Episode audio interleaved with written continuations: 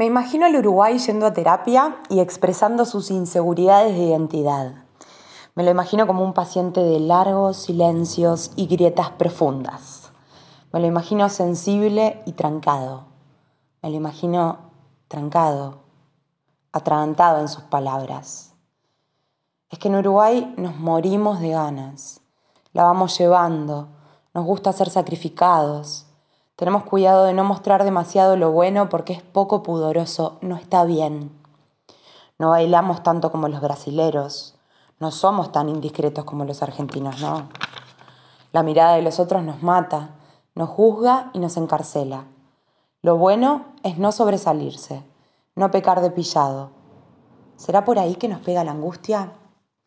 Somos el segundo país de América Latina con la tasa más alta de suicidios. Atrás de nosotros están Guyana y Surinam. Después de nosotros, Chile. Bueno, nos sigue Chile. El 30% de los uruguayos tiene problemas de sueño. Las motos dan vuelta a la plaza en las ciudades del interior y además de lo folclórico y lo poético, es difícil ser joven, es difícil ser viejo, es difícil ser mujer y tampoco es fácil ser varón. ¿Será que también eso nos angustia? Algún día, capaz que es el fútbol, podría ser. Me cuesta creérmela de este lado del río, pero capaz que es el fútbol, la celeste. El compromiso de estos señores podría sostenerse y generar algún compromiso firme con la temática.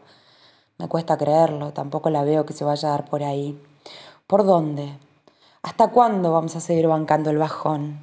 ¿Existirá alguna comisión de profesionales comprometidos en un plan en conjunto con el gobierno que sea que esté de turno para tirarnos una mano? ¿Podremos comprometernos de verdad con nosotros mismos para hacer y hacer más felices el vivir?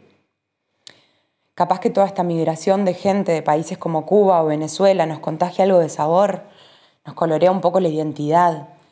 No sé si la veo por ahí tampoco.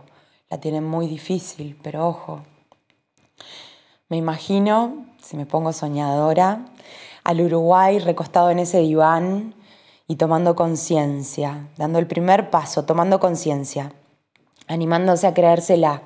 No creérsela toda, pero creerse que es capaz. Pobrecito Uruguay ahí en el diván, sus primeras sesiones. me lo imagino y me río. Debe ser esto del humor negro, de lo tan montevideana que soy.